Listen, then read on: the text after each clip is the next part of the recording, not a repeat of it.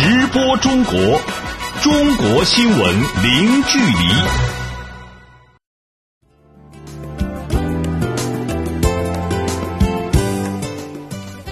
这里是直播中国节目，听众朋友你好，我是张俊。你好，我是小倩。来看今天节目的主要内容。中国国务院总理李克强同圣多美和普林西比总理特罗瓦达举行会谈。美国总统特朗普称不会将中国列为汇率操纵国。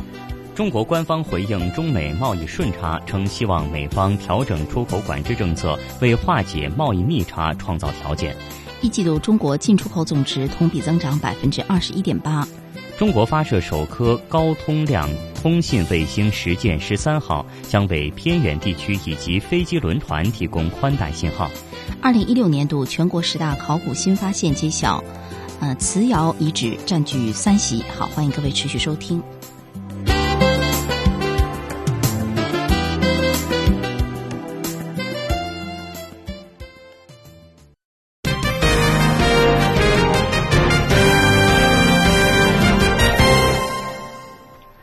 中国国务院总理李克强十二号下午在人民大会堂同来华进行正式访问的圣多美和普林西比总理特罗瓦达举行会谈。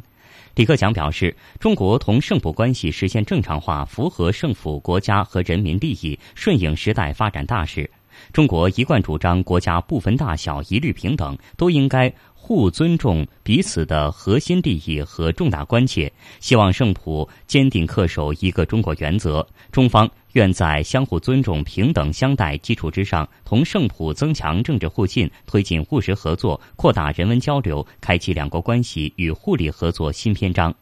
李克强强调，中方愿同政府充分发挥各自比较优势，对接发展战略，落实好两国五年框架合作协议。希望双方在旅游服务业、农渔业、基础设施建设等领域开展互利合作。中方愿根据圣普的需求，提供力所能及的帮助，包括提供更多的来华留学培训名额和派遣医疗队。特罗瓦达表示，圣普与中国复交开启了两国关系的新篇章，必将推动两国友好合作关系。圣普将坚定奉行一个中国政策，尊重中国主权和核心关切，巩固双方政治互信。圣普对两国关系发展前景充满信心，愿发挥自身经济优势，为中方企业投资兴业创造良好条件，加强旅游、渔业、基础设施、人员培训等领域的合作。圣普视中国为朋友与伙伴，高度赞赏中国政府的对非洲政策。十四号，美国财政部将发布主要贸易伙伴外汇政策半年度报告。那么，这也是特朗普政府的首份外汇报告。特朗普是否会践行自己在竞选期间的承诺，在这份报告中将中国列为汇率操纵国，一直是大家关注的焦点。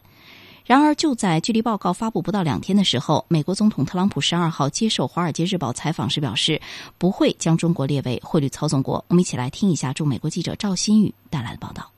特朗普在接受美国媒体采访时表示，中国没有操纵货币汇率。本月十四号，美国财政部向美国国会提交的针对美国主要贸易伙伴的国际经济和汇率政策报告中，不会将中国列为汇率操纵国。特朗普还表示，美元正在变得过于强势，强势美元只是听上去很美好，但强势美元最终会损害美国利益。特朗普说，当美元强势而其他国家货币贬值时，会让竞争变得非常非常困难。特朗普表示，他更愿意美联储维持低利率政策，而且特朗普没有完全排除明年继续提名美联储现任主席耶伦连任的可能。特朗普的最新表态一出，美元指数短线急跌，非美货币以及黄金均大涨。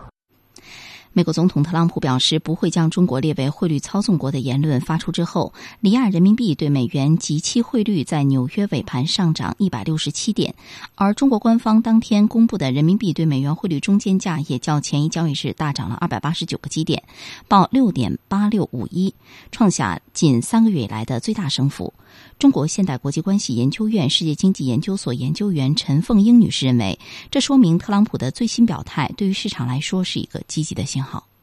首先呢，我想是一个积极信号。我们看到的今天的市场都还是平稳的，比方说人民币在升了。嗯。那我们也看到呢，全球反应也是积极的，这是一个好的信息。也就是说，中美终于回到了理性。那些理性是非常重要的。我认为这一个呢，对未来中美经贸关系、世界经济、国际贸易都是有利的。这是。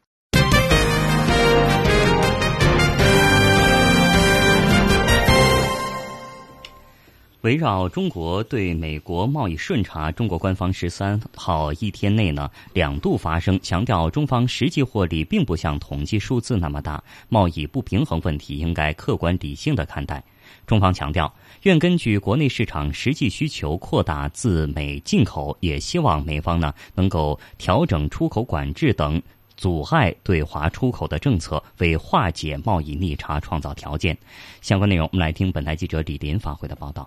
美国商务部日前发布的数据显示，二月美国从中国进口下降到了三百二十八亿美元，环比下降百分之二十点八，创历史新低。同时，二月中美贸易逆差仍为二百三十亿美元。而中国发布的统计数据也显示，二月中国对美国出口同比下降百分之四点二，中方顺差一百零四点二亿美元。对此，中国商务部发言人孙继文表示，中方从不追求贸易顺差。中美贸易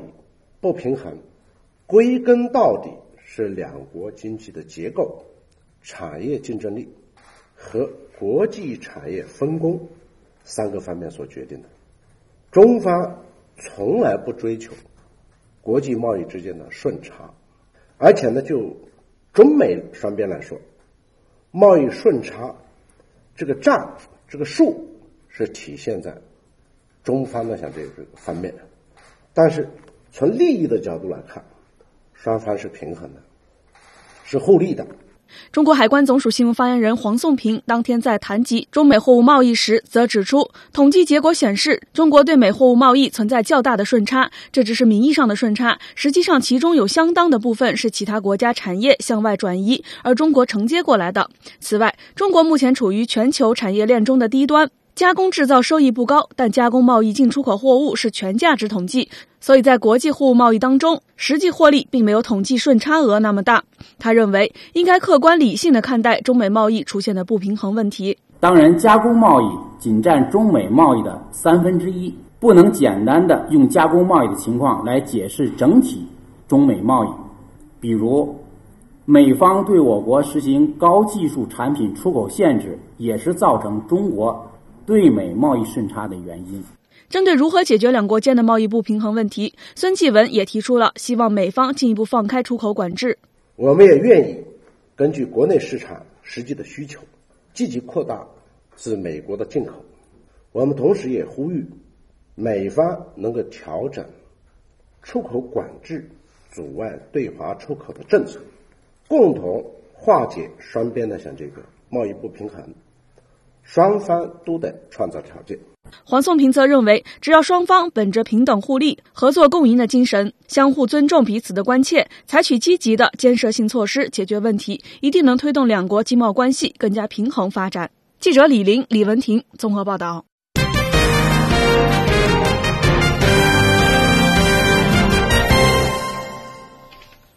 我们再来关注朝核问题。中国外交部发言人陆康十二号在北京透露，本月的十号，中国政府朝鲜半岛事务特别代表武大伟在首尔会见了韩国外长尹炳世，同韩国外交部半岛和平交涉部长金洪军举行了会谈，双方就中韩关系、朝鲜半岛形势和推进半岛无核化交换了意见。呃，武特代他重申了中方在半岛核问题上的原则立场，也就是中方坚持实现半岛无核化的目标，坚持维护半岛和平稳定，也坚持致力于通过和平对话来解决半岛的核问题。武特代呢，还就美国在韩国部署萨德问题呢，再次表明了中方坚决反对的这个立场。陆康强调，当前朝鲜半岛形势复杂敏感，任何可能加剧局势紧张的举动都是不负责任的，也是危险的。所有有关各方应该保持冷静克制，缓和局势，而不是相互刺激，火上浇油。半岛问题由来已久，要从根本上解决呢，必须坚持标本兼治、综合施策、平衡的照顾各方的合理的关切。中方已经提出了解决半岛核问题的双轨并行思路和双暂停的建议。这个建议的着眼点只有一个，那就是有效地降低半岛的紧张状态，为和平解决半岛核问题创造条件，为本地区实现和平稳定与安全提供一个切实可行的一个思路、一个方案。那么，这当然呢是出于中方自身的安全需要，从长远看是符合所有有关各方的自身的根本利益的。美国国务卿蒂勒森最近表示，只有朝鲜停止所有核岛试验，美国才能够考虑与朝鲜进一步对话。美国一直表明其目的是实现朝鲜半岛无核化，并非是更迭朝鲜的政权，因此朝鲜开发核武的理由不成立。对于蒂勒森的这一表态，陆康也做出了回应。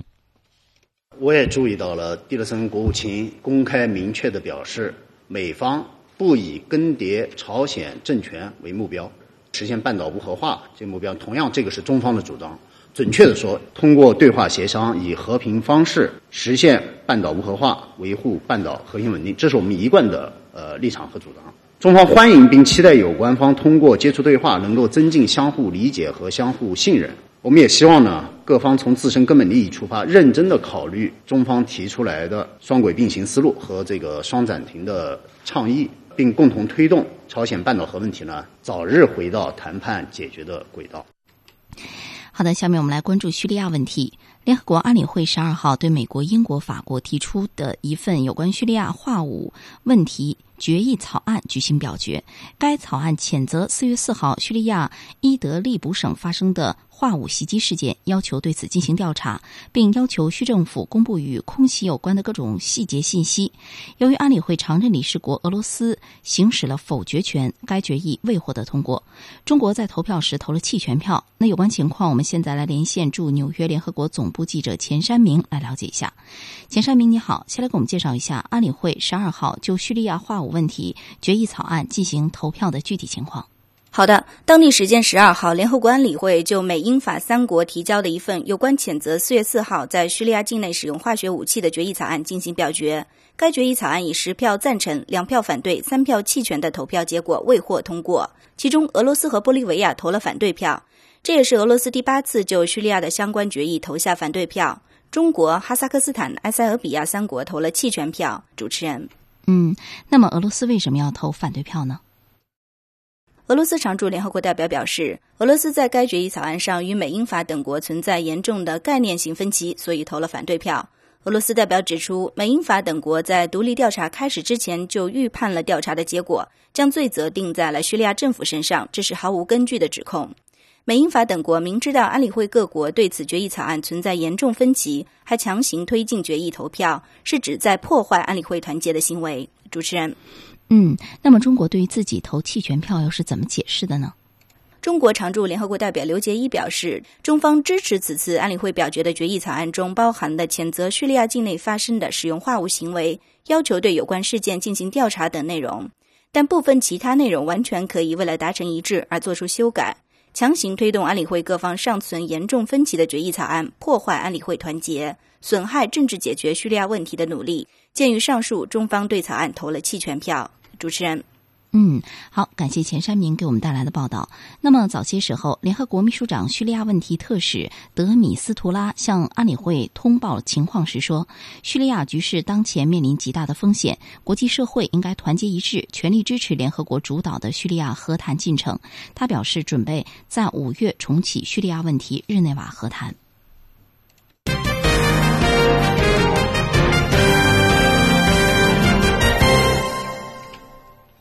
接下来关注中国与印度之间的新闻。中国外交部发言人陆康十二号表示，印度近来执意安排第十四世达赖到中印边界东段争议地区活动，纵容第十四世达赖和印方个别官员发表挑战中方的政治言论。中方已经向印方提出严正交涉，并将采取进一步措施维护中方的领土主权和国家安全。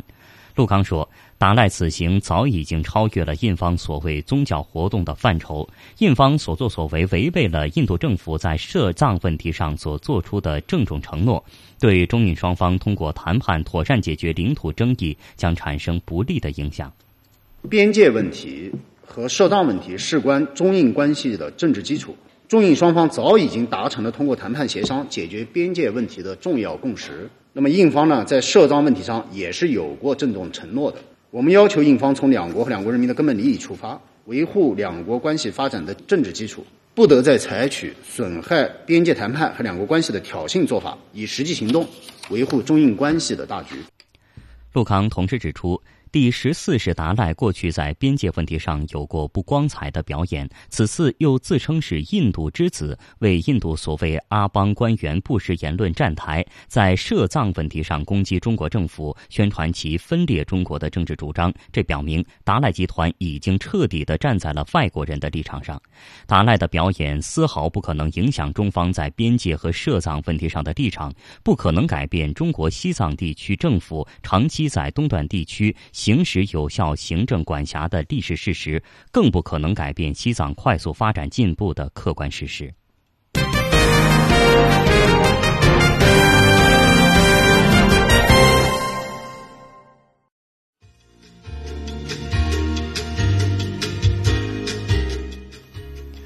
好的，听众朋友，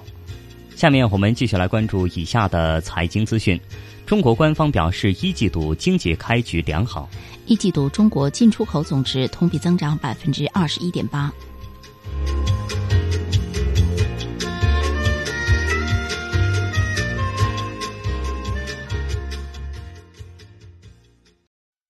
直播中国，中国新闻零距离。来关注一下中国最新的股市和汇市信息。首先是股市方面，十三号，中国内地的沪深两市早盘分化较大，两市小幅低开之后呢，迅速上行。午盘之后，两市逐渐回落，收盘指数翻红，两市成交量较前一个交易日缩量。截至收盘，上证指数收报三千二百七十五点九六点，上涨二点一三点，涨幅百分之零点零七，成交金额两千二百三十三亿元人民币。深成指数收报一万零六百五十四点零八点，上涨六十六点七七点，涨幅百分之零点六三，成交金额两千六百九十八亿元人民币。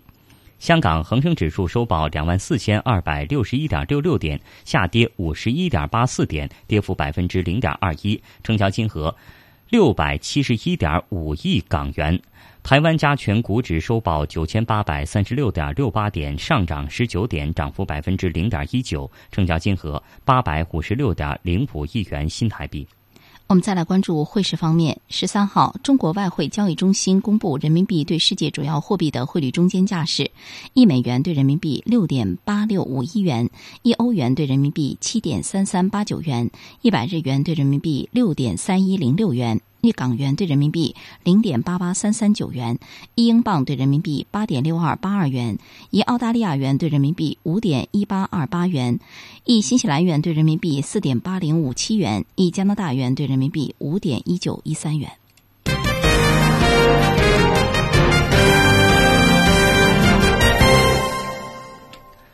中国国家发展改革委员会新闻发言人十三号表示，一季度中国延续了去年三季度以来的良好势头，保持了稳中有进、稳中向好的发展态势。此外，重点领域混合所有制改革正在有序的推进。相关内容，我们来听本台记者肖忠仁发回的报道。受供给侧结构性改革稳步推进，创业创新蓬勃发展，中国的内需潜力不断释放。此外，重点领域风险管控持续加力，以及全球经济回暖迹象增多等利好因素影响，一季度中国经济实现良好开局。国家发改委新闻发言人严鹏程表示，市场预期持续改善，微观活力继续增强，市场用工需求回暖，就业保持总体稳定，产业结构。持续优化，外需整体有所改善，规上工业企业利润和财政收入增长较快，经济增长的质量和效益进一步提升。值得一提的是，一些实物量指标和先导指标回升转好，比如一季度全社会用电量约一点四五万亿千瓦时，同比增长百分之六点九；铁路货运量增长百分之十五点三；三月份制造业 PMI 为百分之五十一点八，连续六个月保持在百分之五十一以上。展望未来，严鹏程表示，由于制约中国经济持续健康发展的内外因素依然较多，结构性失衡问题仍然较为突出，经济回升的稳定性和可持续性仍然有待观察。查，比如一季度工业生产者出厂价格指数 PPI 涨幅显著扩大，平均值超过了百分之七点四。对此，严鹏程认为，这主要是受翘尾因素和部分重点上中游行业价格上涨的影响。就是我国经济啊呈现稳中有进、稳中向好的态势，总需求呢相对是目前是比较平稳的，出现显著扩张的可能性比较小。部分重点行业市场供求关系呢虽然有所改善，但是产能过剩的状况呢尚未得到实质性的改变。钢材、煤炭、有色等产品价格呢，经历了前期的恢复性上涨之后呢，后期呢有望保持总体平稳。呃，值得关注的是呢，国际大宗商品价格的走势啊存在不确定性。比如说四月份这个第一周，受中东地区地缘局势变化影响，国际油价就大幅上涨百分之六。后期呢，国际大宗商品价格走势的变数呢，会增大国内 PPI 走势的不确定性。严鹏程当天还披露，二零一六年以来，中国已经开展了两批混合所有制改革试点。目前，第二批十家试点企业名单已经上报国务院审定，其中九家企业的混改方案有望近期批复实施。第三批试点的遴选工作已经着手启动。那么前两批十九家试点企业呢？从行业领域看，涉及配售电。电力装备、高速铁路、铁路装备、航空物流、民航信息服务、基础电信、国防军工、重要商品、金融等重点领域，特别是军工领域比较多，有七家企业。石油、天然气领域的混改试点呢，准备在油气行业改革方案正式实施之后呢，我们在第三批试点中统筹推进。记者肖忠仁北京报道。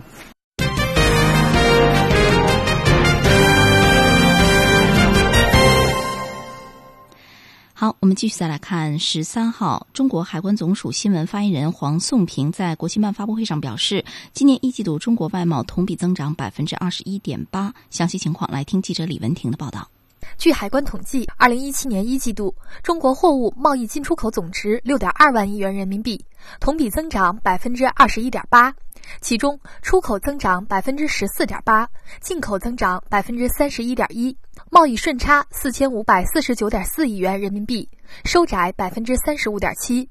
中国海关总署新闻发言人黄颂平介绍了一季度中国外贸好转的主要因素。今年以来，全球经济呢延续了这个复苏态势，国内经济稳中向好。在内外部积极因素带动下，我国对外贸易一季度进出口增长百分之二十一点八，延续了去年下半年以来的回稳向好走势。这是我们对今年一季度我国货物贸易进出口的这个总体看法。黄颂平说，出口方面，全球主要经济体延续复苏态势，国际市场需求有所改善，有利于出口增长。截至三月，中国外贸出口先导指数和出口企业新增订单指数连续五个月回升。进口方面，受供给侧结构性改革不断深化等因素影响，今年以来，中国国内经济继续稳中向好，促使进口需求增加。此外，进口价格大幅上涨，去年同期基数较低，也是今年一季度进出口增速较高的重要原因。不过，黄颂平也指出，今年中国外贸发展面临的不稳定、不确定因素仍然较多，一季度的外贸情况不能够代表今年全年的走势。外贸能否持续复苏转好，还要考虑诸多因素。二季度中国外贸进出口增幅很可能会出现回落。一是全球经济复苏乏力，市场需求尚未根本改善；二是大宗商品价格走势存在不确定性；三是去年外贸规模逐季扩大，二季度基数明显抬高。初步判断，二季度我国外贸进出口增幅很可能出现回落。展望全年中国外贸情况，黄颂平表示，当前中国外贸发展仍存在许多有利条件，国内经济稳中求进、脱虚向实，供给侧结构性改革继续深化，出口先导指数连续五个月稳中向好等等。他对今年全年的中国外贸形势仍然看好。我国外贸发展的基本面没有改变，在不发生大的风险情况下，经过持续努力，今年全年我国外贸进出口有望延续。回稳向好的势头。本台记者李文婷北京报道。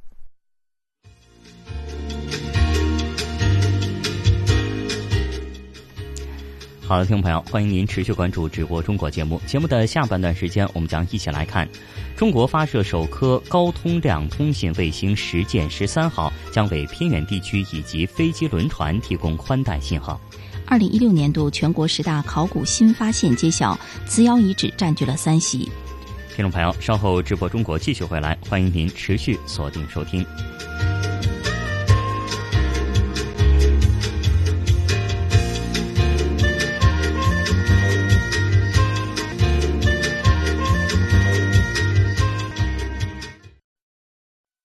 直播中国，中国新闻零距离。听众朋友，您现在正在收听到的是直播中国节目。节目的下半段时间，我们首先来关注今天的主要新闻。中国国务院总理李克强十二号下午在人民大会堂同来华进行正式访问的圣多美和普林西比总理特罗瓦达举行会谈。李克强表示，中国同圣普关系实现正常化，符合圣普国家和人民利益。中方愿在相互尊重、平等相待基础之上，同圣普增强政治互信，推进务实合作，扩大人文交流。美国总统特朗普十二号在接受《华尔街日报》采访时表示，不会将中国列为汇率操纵国。围绕中国对美贸易顺差，中方官员十三号一天内两度发生，强调中方实施获利并不像统计数字那么大，贸易不平衡问题应当客观理性的看待。中方强调，希望美方能够调整出口管制等阻碍中对华出口的政策，为化解贸易逆差创造条件。中国国家发改委发言人严鹏程十三号介绍，今年一季度中国经济延续了去年三季度以来的良好势头，保持了稳中有进、稳中向好的发展态势。十二号晚上，实践十三号卫星在西昌卫星发射中心发射成功，这一超级空中路由器将可以为偏远地区以及移动中的车辆、轮船、飞机、高铁等提供优良的宽带服务。十二号，二零一六年度全国十大考古新发现评选结果在北京揭晓。在十大考古新发现中，瓷窑遗址占据三席，占比是最高的。其他入选十大考古发现的还有宁夏青铜峡鸽子山遗址、贵州贵安新区牛坡洞洞穴遗址等十个项目。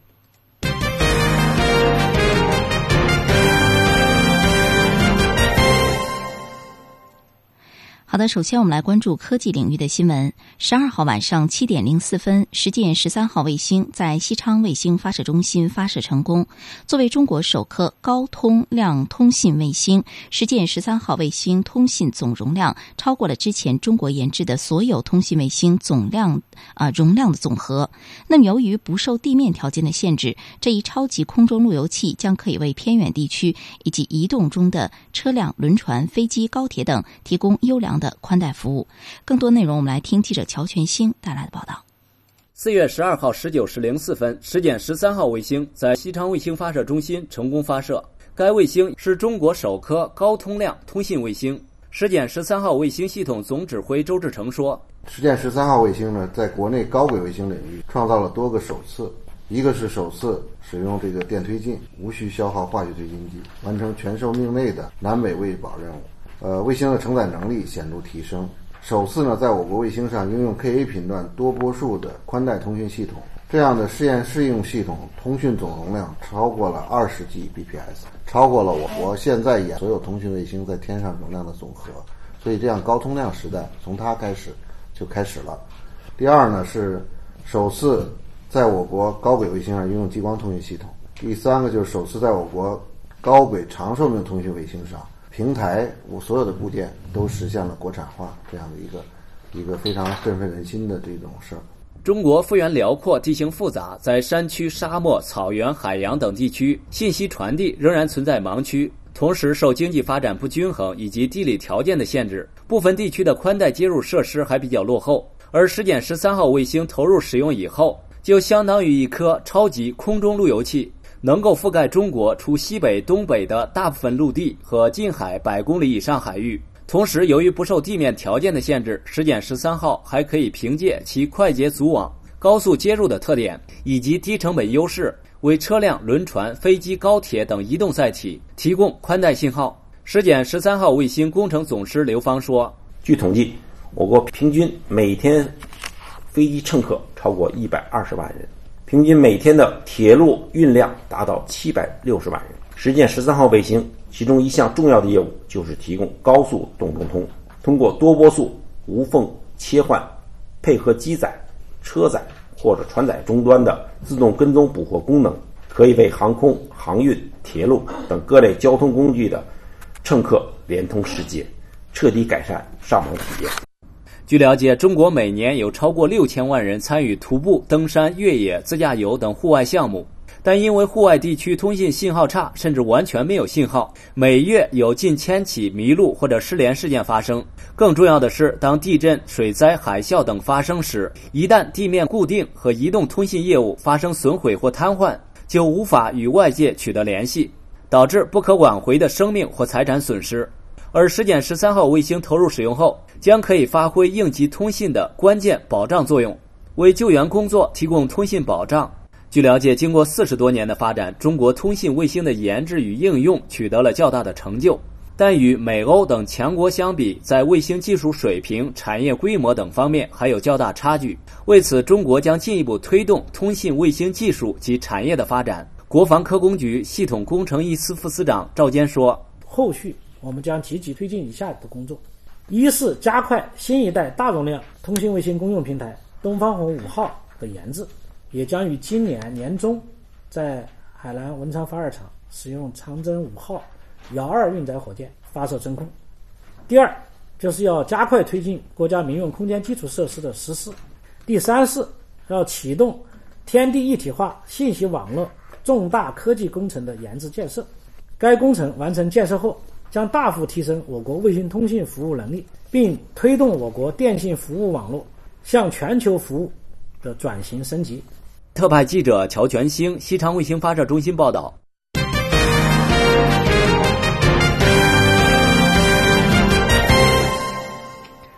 十二号，二零一六年度全国十大考古新发现评选结果在北京揭晓，在十大考古新发现中。瓷窑遗址呢，占据了三席，占比是最高的。其他入选十大考古发现的还有宁夏青铜峡鸽子山遗址、贵州贵安新区牛坡洞洞穴遗址等十个项目。专家表示呢，入选的十大考古新发现代表着中国考古事业在某个领域取得的阶段突破和进步。相关内容，我们就听编辑潘莹的介绍。潘莹你好，请先来给我们介绍一下这十大考古新发现都有哪些呢？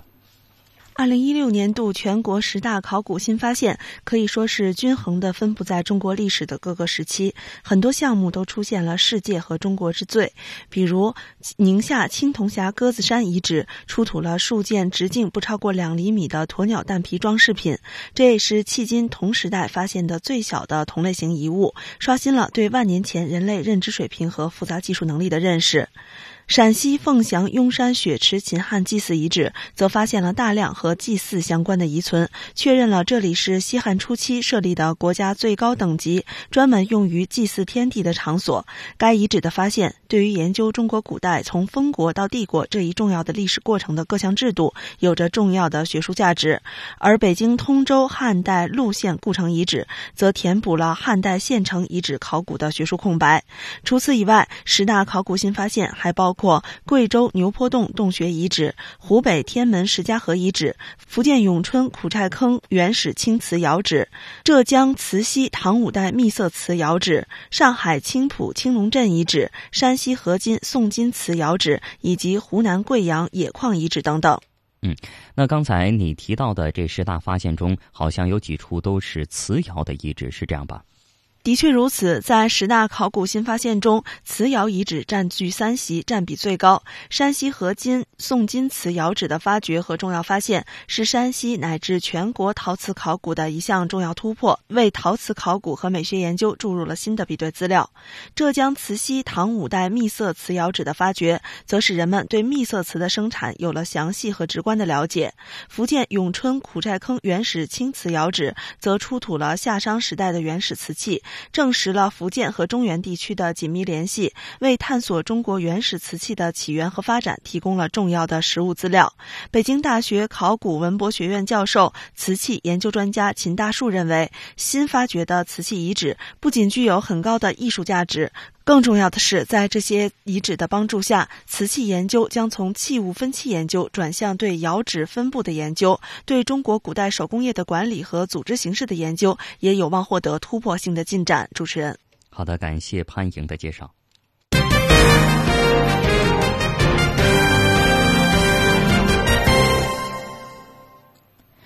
好的，我们继续直播中国来看。从今年一月五号开始，张献忠江口沉银遗遗址水下考古工作已经进行了三个多月。受到岷江风水期到来的影响，考古工作在近日告一段落。这三个月的考古工作有哪些收获？下一步的工作又是什么？我们来和编辑李爽一起来聊一下。李爽你好，首先来给我们介绍一下这三个月考古的情况。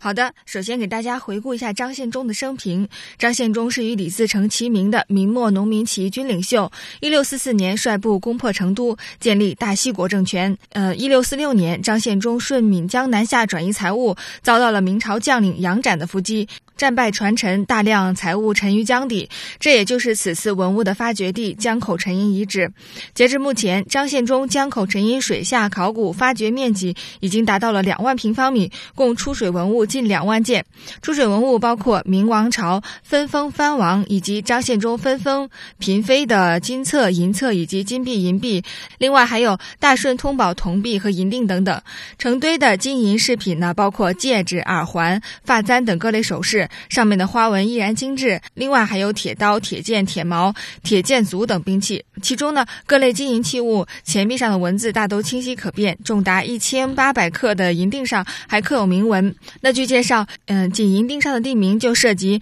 明代的二十多个府州县，价值极高。另外，考古现场还有塞满银锭的木鞘出水，不少元宝状的银锭反射出了贵金属的光芒。呃，这也符合传说中张献忠削木桩藏银的方法。南开大学历史学院教授何孝荣认为，此次出水银锭中所刻的各地官府名字，勾勒出了张献忠的行军路线，也为科学工作者研究明末清初提供了更多的历史信息。主持人，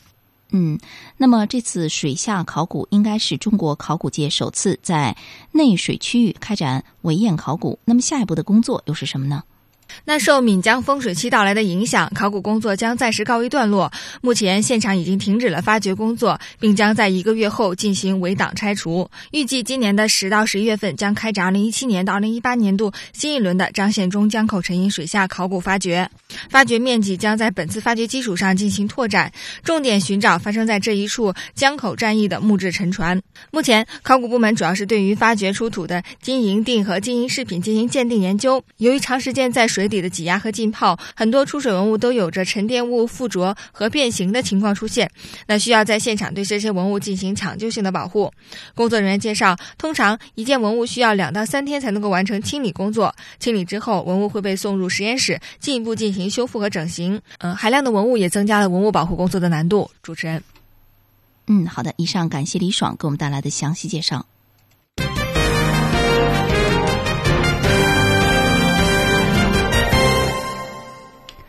来自中国的大熊猫星雅和武文于当地时间十二号晚抵达荷兰史基普机场，并入住欧维汉兹动物园，开始了十五年的旅荷生活。由于今年呢正值中国和荷兰建交大使级外交关系四十五周年，大熊猫的到来也使中荷关系再度升温。相关内容，我们来听本台特派记者史静红发自现场的报道。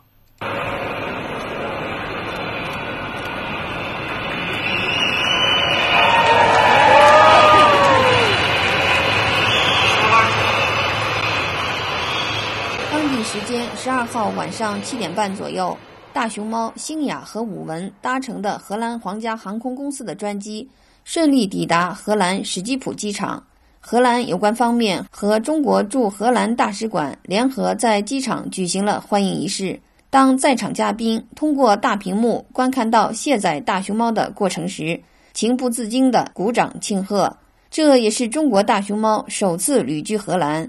二零一五年十月。在荷兰国王威廉亚历山大访华期间，在中荷两国元首的共同见证下，中国野生动物保护协会和荷兰欧维汉兹动物园签署了关于开展大熊猫保护研究合作的协议。中方决定向荷方提供一对圈养繁殖的大熊猫，用于双方在欧维汉兹动物园实施合作研究项目。经过严格的挑选。目前，同为三岁八个月的大熊猫星雅和武文被选中，它们均出生于中国大熊猫保护研究中心雅安避风峡基地。据介绍，星雅性格活泼调皮，喜欢跑步、爬树，是一个阳光小男孩。武文性格开朗大方，喜欢卖萌，是个乖巧的小萌妹。按照协议，他们将在荷兰生活十五年，荷兰也由此成为继英国、法国、德国、奥地利、西班牙和比利时之后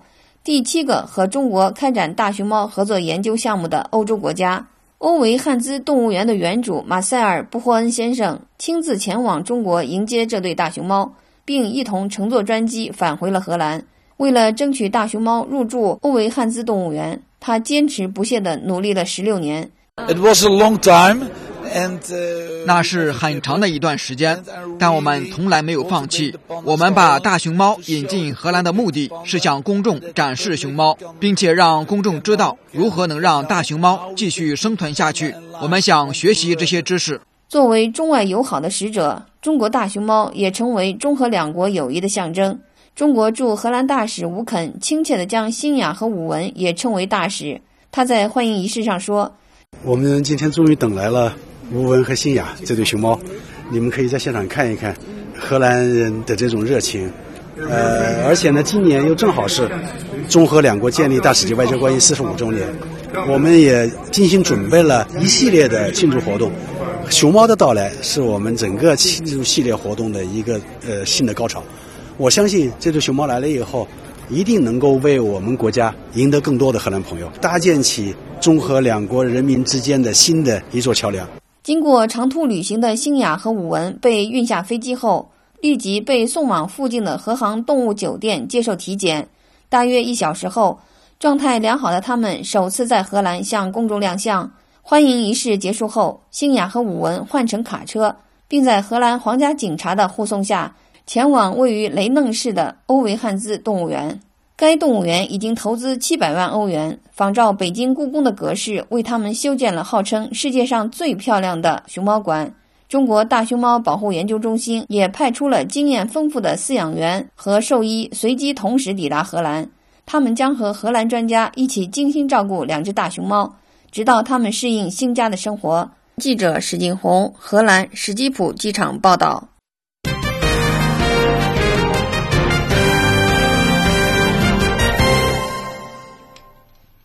好，我们再来关注体育方面的新闻。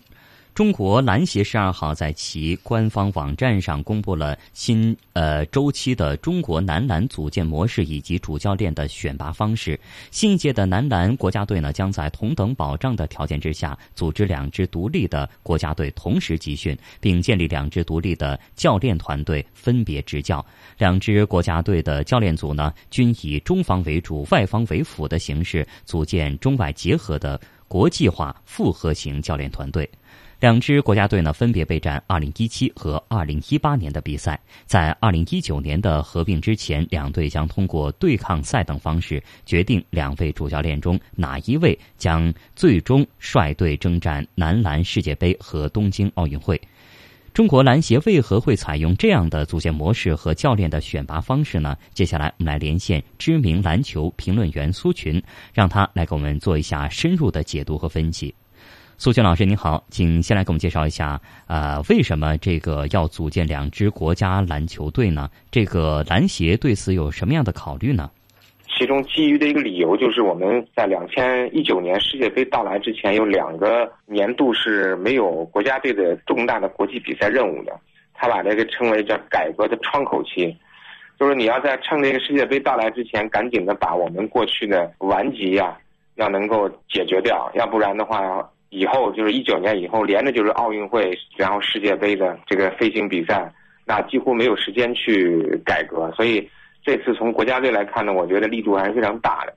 那么你没有比赛怎么办呢？就现在要就是首先选拔教练的时候，希望能够形成一种竞争关系，形成两个平等的队伍去建立一个竞争的机制。那么到了一九年的时候呢，一九年因为打完联赛以后，集中的队伍就是这两支队伍当中合并起来的。那么教练是两个教练当中挑一个大家认可的。到底是谁？现在呢还不知道，因为十要十八号要竞聘嘛，然后二十三号公布。那么他们到时候就是我们到底怎么来认识这两个球队呢？呃，两个教练被挑出来了以后啊，会像 NBA 选秀那样，当然也不是完全的。现有这么多人，咱们来开始说，比如说第一个挑，你挑呃，我我挑易建联，另外一个教练说，那我挑周琦，我挑完周琦，我就可以挑下一个，就是一二二二二这样挑，挑挑我头一个人跳完了一个，他就第二个人就挑两个，然后他就比如说我挑完周琦，我马上就挑那个赵继伟，那个时候我挑郭艾伦，那么也就是赵继伟跟郭艾伦很可能就不在一个队里头，周琦、易建联也不在一个队里头。那么这样呢，使得这个就是这个国家国家队两个国家队都会有自己的独特的中锋，啊，独特的后卫，就等于说你你原来那种感叹说，哎呀，郭艾伦没机会或赵继伟没机会这种情况就不大会出现，就顶级的球员都会分在两个不同的队里头。嗯，那这个这两支国家队相互竞争的话，那您觉得有什么优点和弊端呢？咱们说的这个竞争关系就是。至少在两千一九年合并队伍之前，至少从理论上来看啊，因为当时还会经过两年时间，这两年会有很多的舆论。你比如说，张三写一篇文章说这个张指导不行，呃，李四写一篇说李指导不行。那么到最后，舆论如果慢慢偏向某一个教练的时候，那个教练就着急了，对吧？这就要竞争，他要他要想办法，因为还会有一些对抗赛这两个队。那么从还有一个角度讲呢，就是球员来讲呢，能够考察出他的。竞争心理啊，爱国心啊，训练的态度，考察出能力，到时候选出一个大家更加认可的教练的时候，他就从这两个队里头挑人。我觉得最大的问题就是，因为你一旦分开了两年，是不会来交流的，就不会说我这个队员这样位置受伤了，我就从你那就挖个人，就不会的。弊端就是没有交流之后，使得比如说啊，周琦跟易建联他就不在一块打球了。那么你等到你合并了以后，把周琦跟易建联合并以后，他们两年没在一块打球，你说这个默契是不是要要需要重新培养，需要磨合？就看这个到时候磨合的时间长短。但是，呃，我个人就认为说，任何一件事情吧，它总是有正的一面和副作用的一面，就看你的主要矛盾是什么。在姚明看来，现在主要矛盾是我们，呃，内部的潜力挖掘的不够。总是觉得好像浪费了什么，但是你要让那些年轻球员直接上去打呢，又觉得好像不够，所以他他就觉得这个现在这个这个问题比这个到时候磨合的副作用要来的大，那么他先解决这个问题。任何一个阶段，我们总是有一个侧重点嘛。现在的侧重点就是要能够把我们啊二十五到三十岁期间的这种球员，甚至可以放宽一点，比如说二十三到三十岁期间的球员，能够真正的挖掘出来有能力的。如果给他们这种机会，我觉得。会有更多的惊喜啊，像丁彦雨航和李根啊、周鹏这种球员会出来。嗯，好的，感谢苏俊先生。那根据介绍呢，四月十二号到十六号为男篮报名及初步的筛选阶段，十八号到二十三号呢，中国篮协将确定两支国家男篮主教练的最终人选。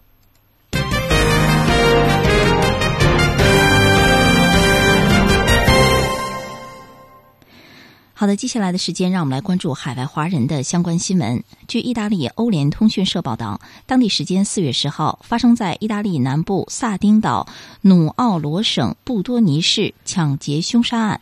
一华人女子在商店内遭遇劫匪的打劫，面部、胸部、胳膊、腿部和颈部等十一处被劫匪砍伤，因失血过多身亡。案发之后，意大利警方加大了警力缉凶。呃，缉拿凶犯。目前，警方已经找到了案发时使用的凶器以及缉拿凶犯的相关线索和证据。凶案发生之后，引起了中国驻意大利大使馆、华人社团、华人华侨以及全社会的高度关注。中国驻意大利大使馆紧急联络意大利警务部门来了解案情侦破的情况，并敦促警方警方要尽快破案，确保在意中国公民的人身财产安全。那根据警方最新的通报，勘查凶案现场的警员在案发地是找到了一把厨房使用的刀具，刀上除了有遇难者的血迹之外，还具有不同于遇难者的血迹。有迹象表明呢，遇难者生前为保护财物，曾经与这个抢匪搏斗过，从而使凶器上残留了两种血迹。那警方呢，目前正在通过采样和技术分析，获取疑犯的血型和指纹。另外，有目击者向警方反映，案发当日的十九点钟左右呢，曾经看到一名蒙面的青年骑着摩托车仓皇的离开了案发现场。据了解，遇难华人女子中文名叫做鲁献茶，三十七岁，家中育有五岁和十一岁的两个孩子。鲁献茶祖籍浙江省温州市瑞安胡林镇，与丈夫移民意大利多年，夫妻二人在当地经营着两家商店。为了告慰不幸遇难的中国女侨胞，四月十二号晚上九点，意大利萨丁岛华侨华人商会、当地华人华侨、布多尼政府有关政要、当地市民在市政府广场举行了烛光哀悼的晚会，强烈谴责凶犯惨无人道的犯罪行径，呼吁政府强化社会治安管理，并向遇难者家属表示慰问。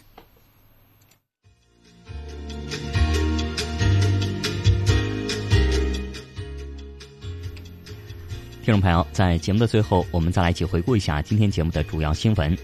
中国国务院总理李克强同圣多美和普林西比总理特罗瓦达举行会谈。美国总统特朗普称不会将中国列为汇率操纵国。中国官方回应中美贸易顺差，称希望美方调整出口管制政策，为化解贸易逆差创造条件。